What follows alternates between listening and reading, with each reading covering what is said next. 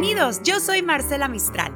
Les quiero presentar Hablando Francamente, este podcast de mi padre, Fausto Franco, que por más de 35 años se dedicara a ayudar a las personas a través de la terapia familiar, a través de sus programas radiofónicos y también de sus presentaciones en vivo y a todo color. Lamentablemente él ya no está con nosotros, sin embargo nos deja un gran legado y un gran homenaje que queremos extender para él hasta el cielo con toda esta información que nos ha permitido tener a través de los años y hoy la compartimos contigo. Motivador, instructor de desarrollo humano, pero sobre todo un excelente y gran ser humano. Con ustedes, Fausto Franco.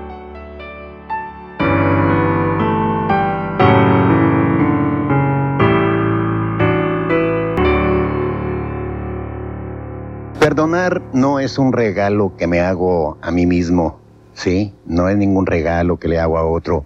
El perdonar me hace sentir libre y ligero. Perdonar es aliviar, abrazar, sanar. Muy buenas noches tengan todos ustedes. Aquí estamos una vez más en una emisión de Hablemos Francamente con su amigo y servidor Fausto Franco, esperando y deseando que este programa eh, le dé alguna idea alguna sugerencia, alguna opinión que venga también de parte del público, porque aquí todos este, de alguna manera participamos y que le pueda ayudar a, encontrar una mejor calidad de vida, a tratar de superar esos problemas diarios que nos atacan continuamente. Vamos a, continuar con este tema del hecho de perdonarnos. Muchísima gente hay ahorita en la actualidad en todos los niveles y hablamos desde el núcleo familiar. Que en determinado momento algo está sucediendo, eh, demasiada irritación, demasiada violencia, demasiada depresión. Esto busca escapes por todos lados. ¿Por qué? Porque no han podido enfrentar o no han querido enfrentar eh, la problemática que están viviendo. Y de alguna manera tenemos que eh, tomar información de cualquier parte que nosotros a través del sentido común, a través de eso que traemos por dentro, esa esa guía espiritual que todos traemos, pero que algunos no pueden ver o que no la sienten o que no se dan cuenta que la tienen, pues tratar de encontrar ese tipo de respuestas. Usted está eh, preparado de antemano al estar escuchando esto, usted eh, puede discernir, puede desglosar lo que estamos hablando, saber qué tanto hay de verdad, qué tanto hay de mentira. De esta manera vamos a encontrar un equilibrio y tratar de buscar soluciones a esa problemática que ahorita lo tiene atrapado en cualquiera que sea su edad, eh, vamos a tratar de, que, de, poner algo de nuestra parte, porque muchísima gente hay, y lo hemos comentado en otras ocasiones, que eh, eh, tienen alguna problemática, pero están metidos a profundidad dentro de este problema, entonces no pueden ver la salida y no la ven porque son parte del problema. Y, y de alguna manera eh, vaya, nos va cubriendo esa oscuridad y creemos que no hay ninguna puerta, ninguna ventana por la cual podamos salir, ¿sí? Y reaccionamos, reaccionamos con violencia o nos vamos más abajo. ¿De qué estamos hablando? Estamos hablando de depresión, de los escapes, de lo que es el estrés. Hay muchísimas palabras que van relacionadas con esto, pero pues vamos a hablar llanamente de lo que es esas presiones, esas tensiones diarias que tenemos por falta de comunicación, por falta de confianza, porque no nos llevamos bien con los hijos, porque la pareja eh, no nos estamos entendiendo a nivel de, parejas. Todo esto nos va llevando a este, meternos en una guerra interior que poca gente acepta. Y aparte, aparte de esto, eh, todo lo vamos viendo con ojos este, empañados, de alguna manera si todo esto lo estamos viendo de, esta forma, todo lo vamos a ir viendo más y más oscuro. Entonces vamos a tratarnos de dar la, oportunidad para salir adelante. En este momento hay muchísima gente que está teniendo problemas para comunicarse con sus hijos. ¿Qué es lo que realmente está pasando? Pues eh, de una de otra forma nosotros o varias generaciones, por ejemplo, en las generaciones por ahí de los 50, eh, 60, eh, tienen ahorita problema con los hijos que más o menos nacieron por ahí de los 80, de los 90. ¿Por qué? Porque ellos traen otro, otro tipo de información, llegaron con otro tipo de, de ideas, se les llama por ahí de alguna forma los hijos del milenio porque llegaron y había una tecnología enorme, esos cambios drásticos que hay eh, socialmente hablando o a nivel mundial, tanto de economía como de política, como de religión, como de todo esto, y de una de otra forma nos va afectando.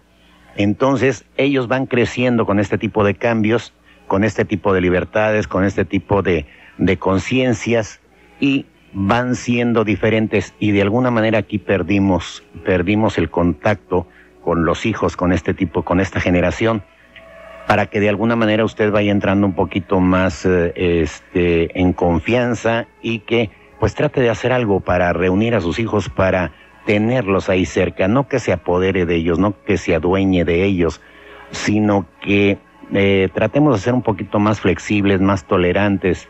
No estoy hablando de solapar, estoy hablando de entablar una amistad, entablar ese puente de comunicación, de amistad con los hijos, entenderlos por la época en que se está viviendo, por toda esa información que tienen, porque realmente estamos bombardeados por muchísima información, pero por muy poco conocimiento, porque de alguna manera toda esa información yo me pregunto qué tanto aplican de esta información que tienen o si nada más utilizan la eh, información, todo aquello que nos lleve al placer, a lo agradable, al bienestar, pero eh, sin darnos cuenta o sin percatarnos qué hay detrás de todo esto, o sea, qué implica determinado tipo de acción.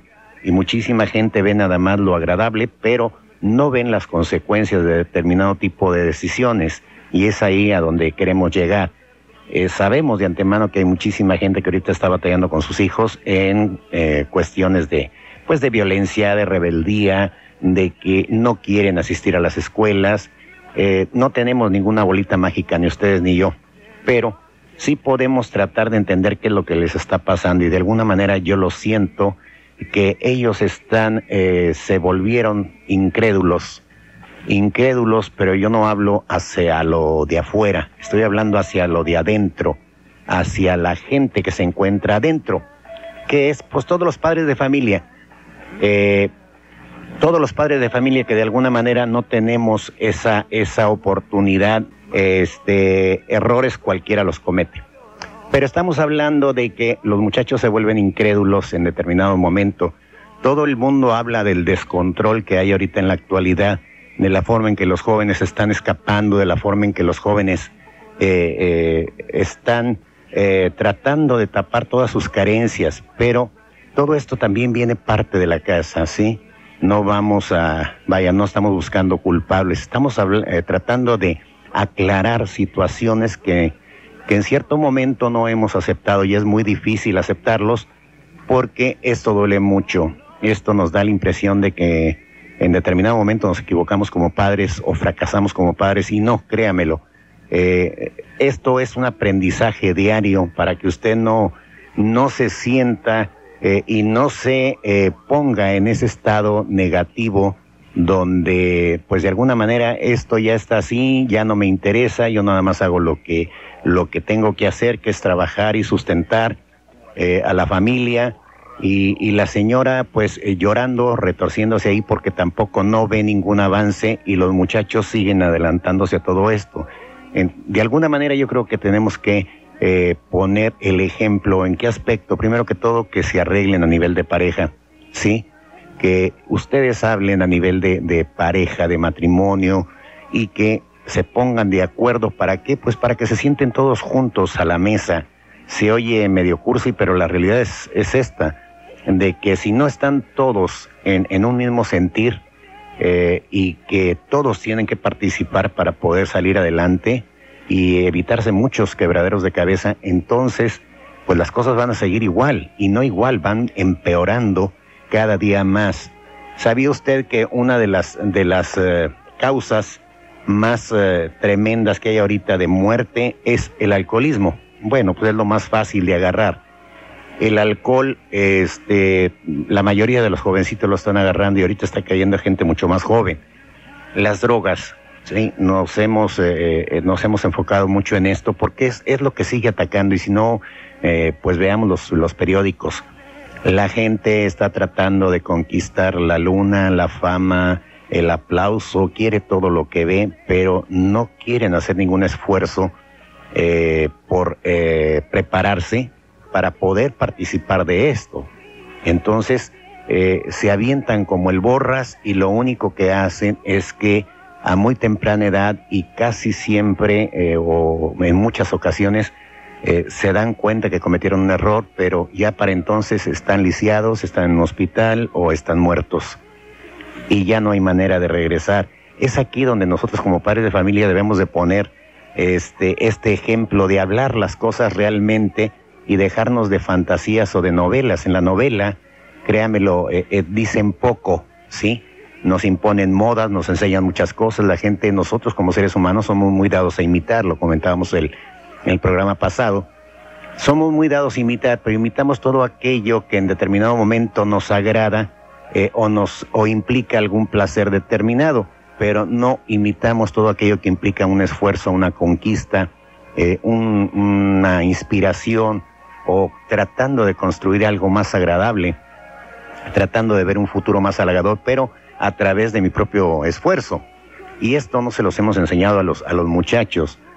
Eh, posiblemente haya muchos padres de familia que sí, pero estos son los padres de familia que de alguna manera eh, pudiéramos participar para ayudar a los demás y decirles de qué manera pueden hacerle para qué para que salgan de este tipo de problemática. No se imagina usted cuántos padres de familia hay ahorita, este, porque los hijos se fueron de la casa, o sea, se fueron nada más.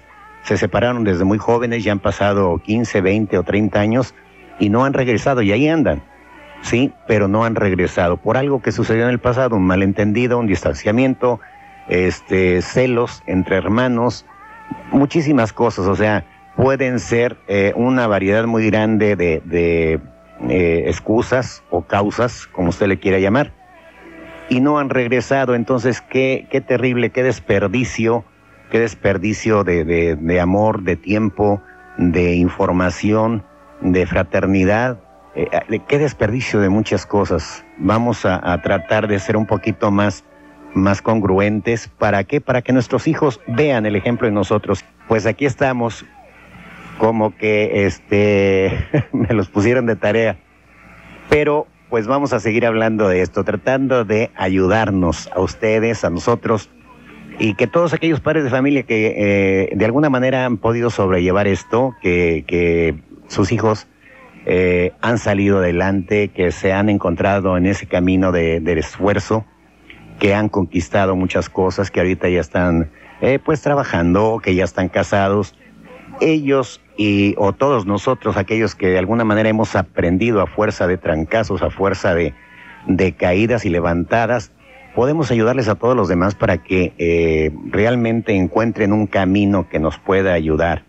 Déjeme comentarle que otra de las causas este, que también eh, están, eh, ¿cómo le diría?, terriblemente fuertes, y esto es una encuesta que se hizo hace muy poquito, por ahí leí un, artículo en, el New York Times y dice el suicidio es la segunda causa de muerte entre los jóvenes mexicanos entre los 14 y 19 años de edad. Solo la supera la muerte causada por accidentes automovilísticos. Expertos atribuyen la causa de los suicidios entre los jóvenes a la depresión, a la violencia, a la adicción y al abuso de drogas.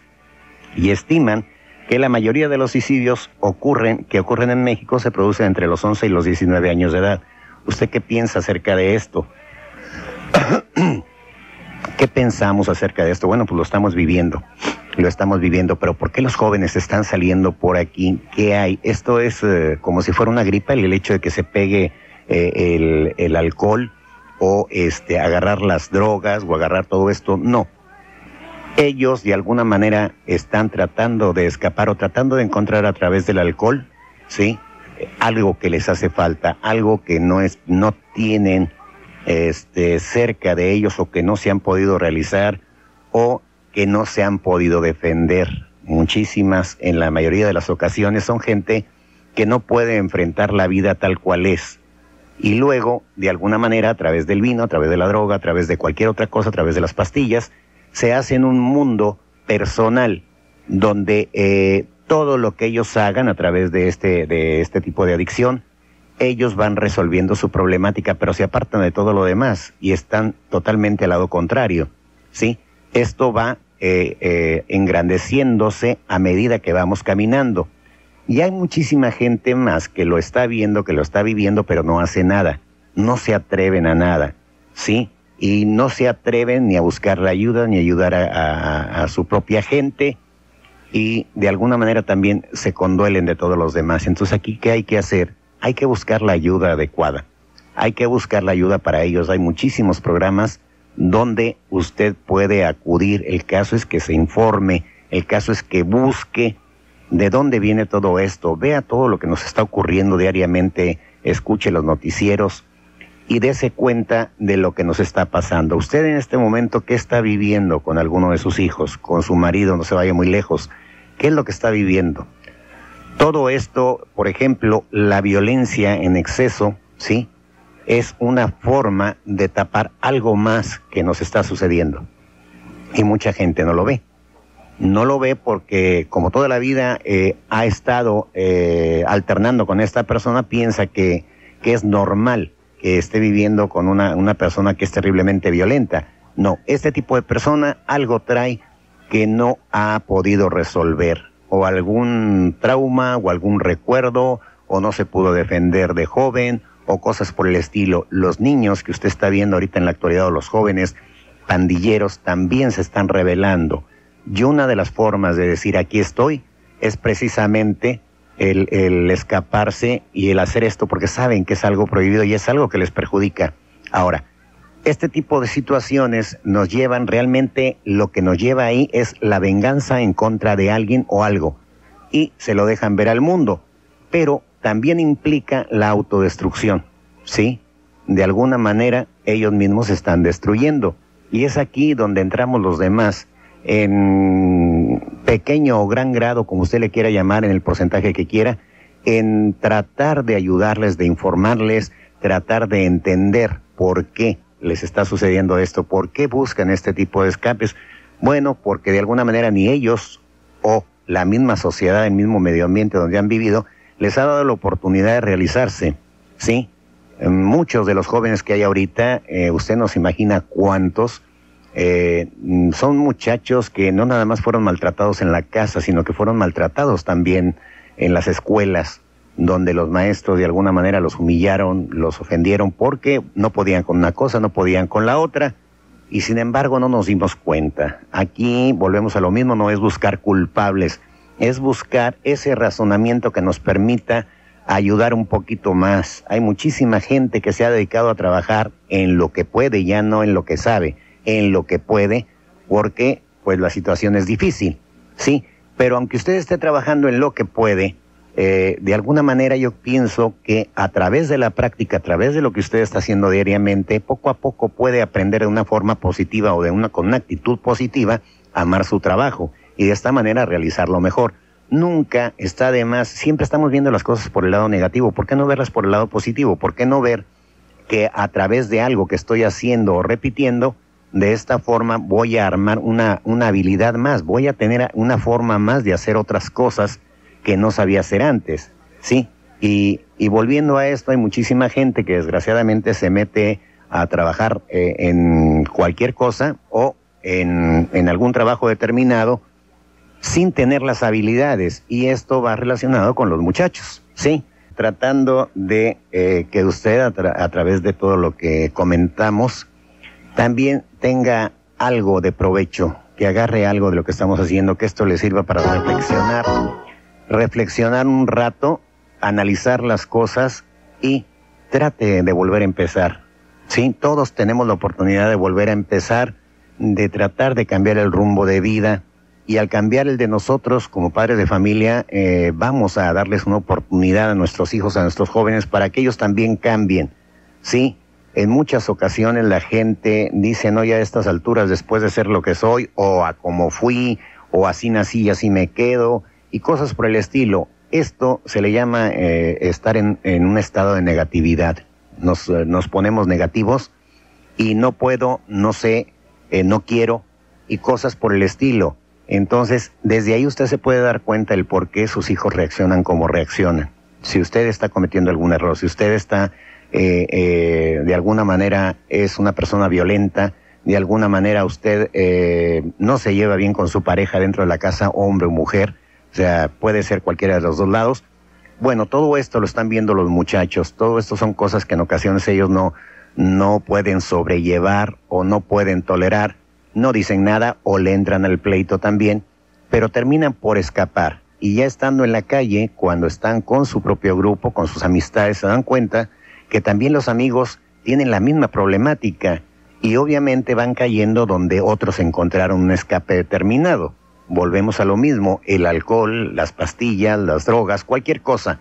Y muchos de ellos también desquitan todo lo que no pueden hacer en su casa, lo desquitan por fuera. Y es ahí donde entra la violencia, es ahí donde le tiran a matar, donde le tiran a asaltar. ¿Por qué? Pues lo van haciendo en revancha contra el mundo. O sea, si la vida me trató así, pues yo la voy a tratar igual. Entonces van respondiendo con lo que ellos aprendieron. Y si tienen la oportunidad de que alguien les explique de qué se trata todo esto, entonces ellos pueden cambiar su perspectiva de vida. Ellos pueden darse una oportunidad para poder ser distintos. No estamos hablando de santurrones, no estamos hablando de, no estamos hablando de, de, de moralizar a los demás. El mundo es así pero ¿por qué no tratar de hacerlo lo mejor posible? O sea, y si ya no se puede con el mundo de afuera, bueno, por lo menos mi mundo.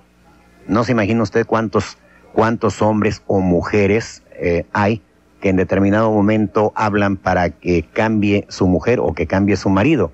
Aquí nadie puede cambiar a nadie. Nadie puede cambiar a nadie. Podemos darles información, podemos darles una guía, podemos darles enseñanza, instrucción y desglosarles la problemática para que ustedes tomen esa iniciativa, ¿sí? Porque esto es individual. Nadie puede cambiar a nadie. Entonces yo puedo cambiarme a mí mismo, sí, pero no puedo cambiar a los demás. No, y, y, grábeselo bien para que usted mismo lo analice. Nadie puede hacer nada que usted no quiera, ¿sí? Y desde este punto de vista, si usted lo ve eh, como algo positivo, entonces se va a dar cuenta que cualquier cosa negativa que le llegue de afuera, si usted no lo permite, no le va a afectar. Si usted lo permite, automáticamente lo va a recibir. Y esto, cuando usted ya lo recibe, automáticamente entra en ese estado de, de ofensa, en, en, ese estado de negatividad, en ese estado de, de afectación, y todo lo va viendo de esta manera. Y luego usted lo transmite de la misma forma. Si nosotros nos ponemos eh, un poquito a reflexionar y nos ponemos en, en, el lado positivo, entonces nos vamos a dar cuenta que nada de lo que hay externo nos puede hacer daño, ¿sí? Eh, estamos hablando de, de, palabras, de pensamientos, de modas, de guías, de aquello que me están diciendo que es muy fácil hacer y sin embargo implica un riesgo. Y cuando hay, cuando hay este, este tipo de situaciones, eh, créamelo, en ocasiones las, las consecuencias son muy caras, son muy caras y ya no hay retroceso. Entonces es aquí donde debemos nosotros tratar de analizar todo aquello que estamos haciendo, pensarlo dos veces, aplicar esa inteligencia que todos tenemos y tratar de racionalizar las cosas, porque nos vamos a la y se va, y entonces sí, créamelo, eh, es muy difícil eh, que no le venga una consecuencia en, te, en, determinado momento. Actuamos por instinto y siempre para una acción hay una reacción, entonces la gente está actuando ahorita por instinto. Eh, toda esa violencia que ve, todos los asesinatos, matazones, eh, gente que mata gente. Entonces es el instinto lo que nos va eh, guiando porque no se dan un poquito a pensar. ¿Cuánta gente no hay que, eh, vaya, no hemos terminado por aprender? Si usted eh, se pone a reflexionar un momento, puede aprender más de lo que se pueda imaginar. No se vaya muy lejos a través de su vida.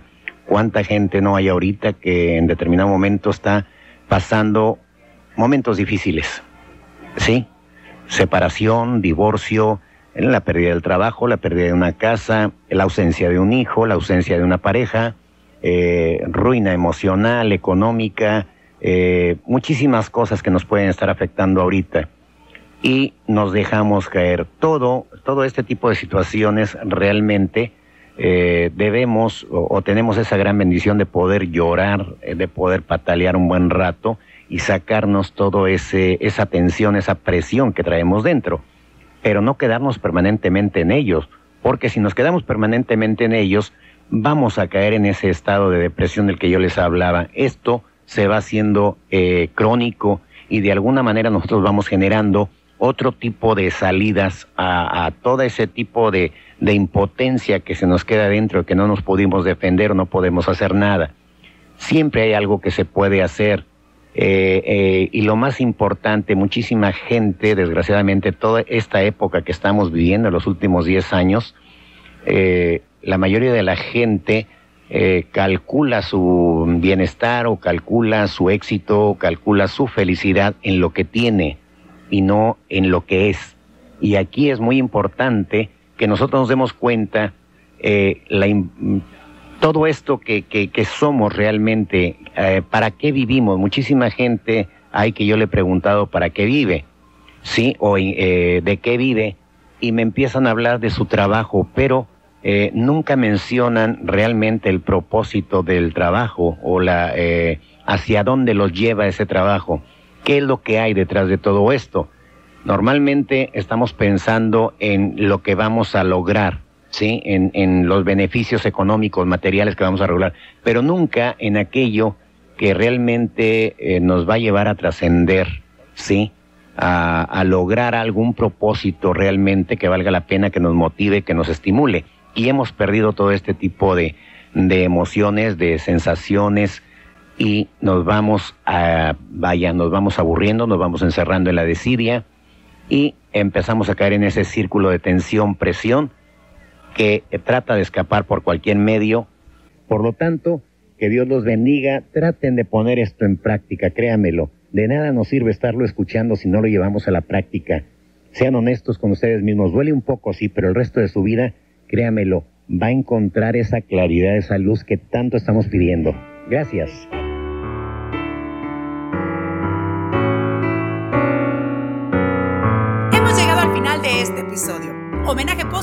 Gran Fausto Franco. Hablando francamente. Recuerda suscribirte o seguirnos en todas las plataformas digitales donde escuchas este podcast. Además, cuando lo estés escuchando, puedes etiquetarnos en arroba musamistral en Instagram para compartirte y que este mensaje llegue a todo el mundo. Yo soy Marcela Mistral. Hasta la próxima.